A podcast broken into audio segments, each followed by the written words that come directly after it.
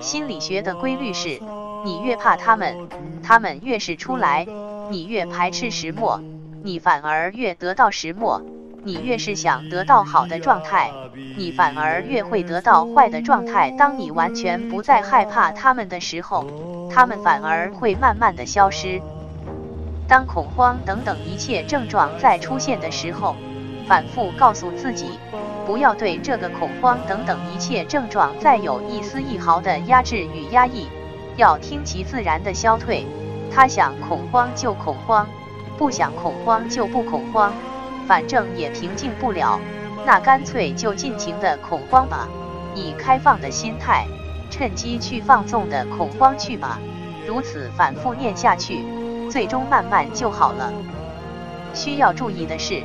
恐惧需要慢慢慢慢放开才行，最终能够达到了坦然的放开的紧张，尽情的紧张，让恐慌等等一切症状在心中尽情的肆虐的时候，那就是康复的时候。其实神经症的一切症状最终都是这样消退的，包括强迫观念、强迫意向和强迫行为也可以如此。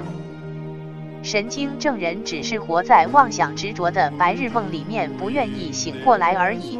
这个世界从来就只存在着一个真实世界中的实实在在的自己而已。这个自己本无所谓好坏，佛学叫它为菩提，而我们则称它为烦恼。我们非要痛恨它、否定它、妄想逃离它，亲自发起了一场专门针对它的旷日持久的战争。这场斗争就叫神经症。